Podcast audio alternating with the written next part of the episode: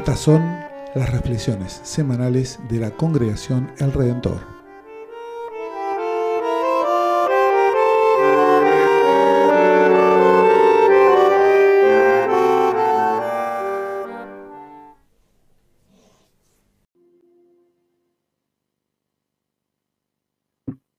Escuchemos ahora la lectura del Santo Evangelio según San Juan, capítulo 8. Jesús dijo a aquellos judíos que habían creído en él, si ustedes permanecen fieles a mi palabra, serán verdaderamente mis discípulos. Conocerán la verdad y la verdad los hará libres. Ellos le respondieron, somos descendientes de Abraham y jamás hemos sido esclavos de nadie. ¿Cómo podés decir entonces, ustedes serán libres? Jesús les respondió, les aseguro que todo el que peca es esclavo del pecado. El esclavo no permanece para siempre en la casa. El Hijo, en cambio, permanece para siempre. Por eso, si el Hijo los libera, ustedes serán realmente libres. Hasta aquí la lectura del Santo Evangelio. Es palabra de Dios. Pero, bueno.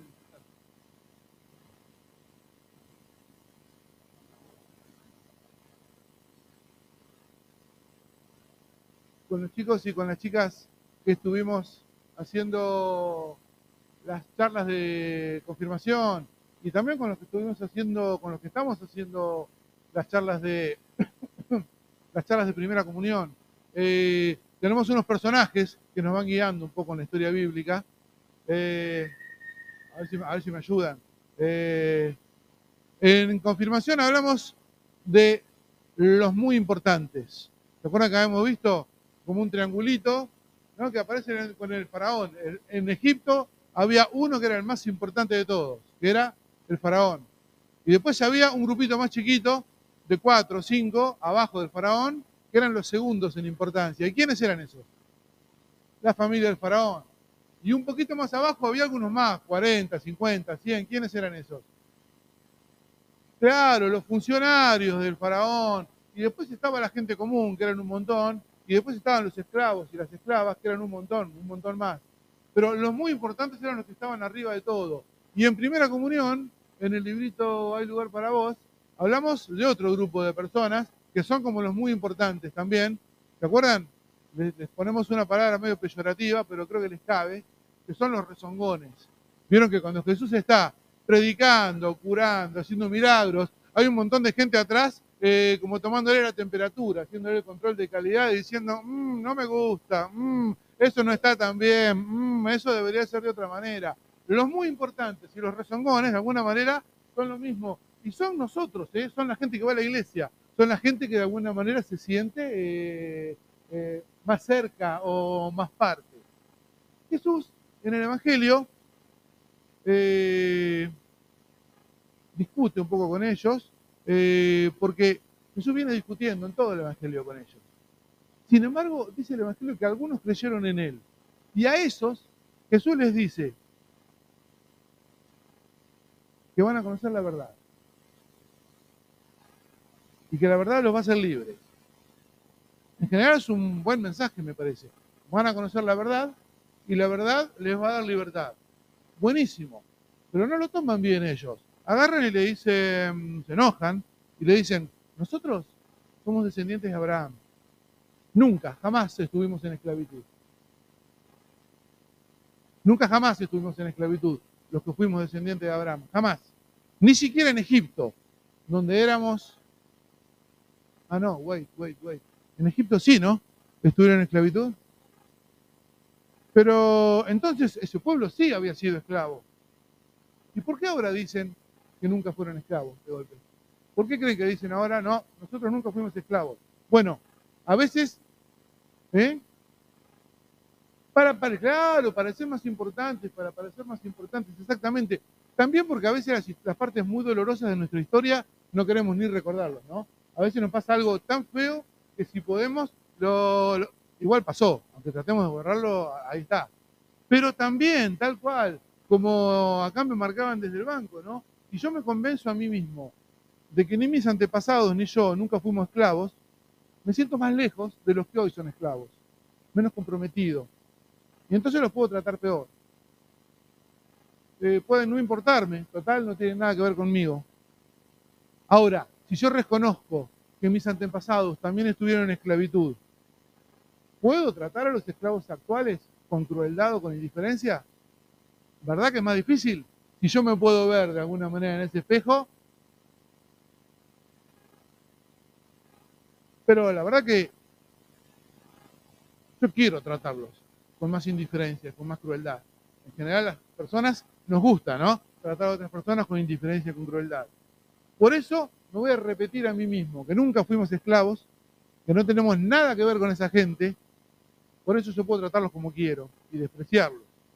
Mi estrategia funciona hasta que Jesús viene y me dice, ¿sabes qué? Vos tampoco sos libre.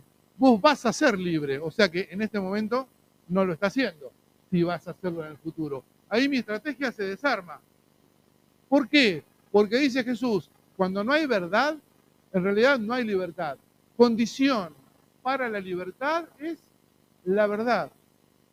Puede haber capricho y hacer lo que se me antoje si no hay verdad. Pero la libertad es otra cosa. Ah, bueno. Pero nadie puede negar que soy descendiente de Abraham. ¿No? Soy de la familia de los muy importantes, de alguna manera, de acuerdo al material que usamos de confirmación. Ok, nadie te niega eso, que sos de la familia de los muy importantes. Pero desde la perspectiva de Dios, eso no te da ningún privilegio que pertenezcas a esa familia. Porque una frase que escuché en una vuelta, pero me gustó mucho y me gustaría compartirla con ustedes, es, Dios es padre de todos. ¿Estaríamos de acuerdo?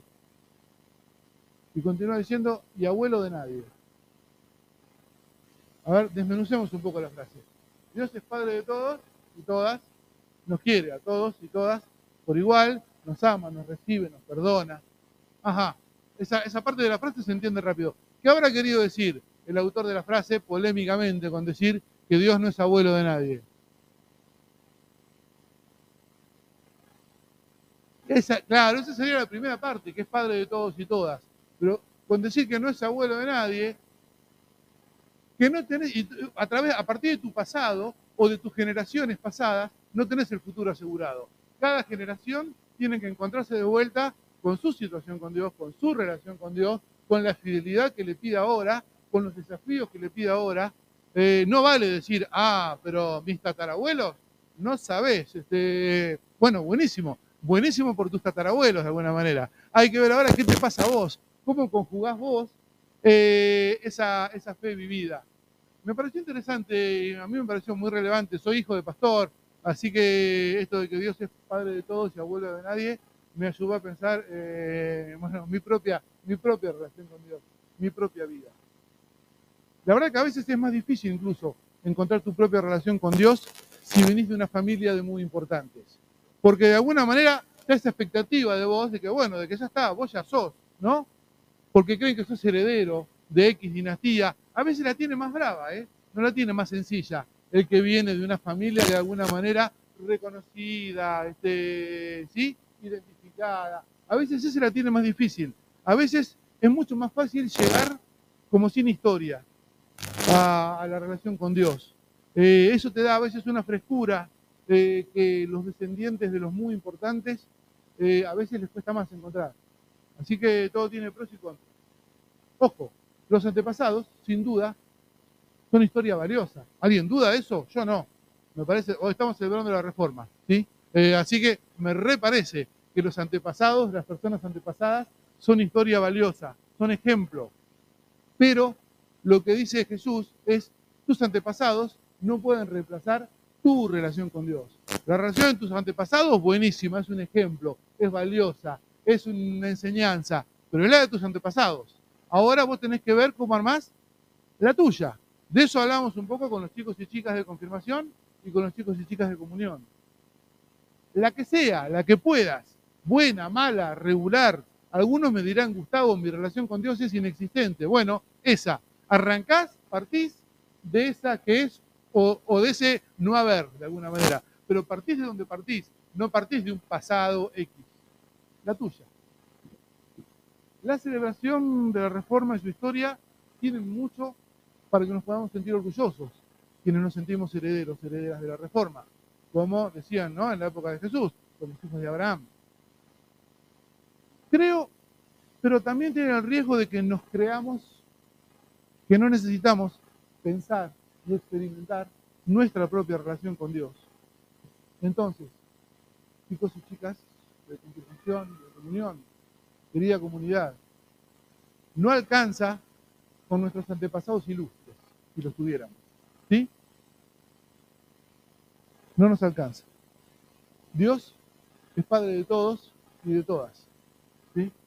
Pero abuelo de nadie. Cada quien va a tener que encontrar, conjugar, inventar, arrancar de cero esa relación. En este aniversario de la Reforma, en esta recordación de un montón de personas que se han confirmado antes que ustedes aquí, en este lugar, que se han bautizado en esta pila antes que ustedes. Muchos de ellos hoy también acá, ¿no? Que se han bautizado, que se han confirmado acá. Volvemos a pensar, a preguntarnos, a pensar en comunidad, cómo conjugamos con los desafíos de hoy, con la inteligencia artificial, con el cambio climático, con, con eso, cómo nos toca hoy conjugar esa fe que hace 2000 años Jesús les proponía a su comunidad, que hace 500 años le proponía a Lutero a su comunidad y hoy nos toca a nosotros a nosotros. Que el Señor nos acompañe en ese camino. Amén.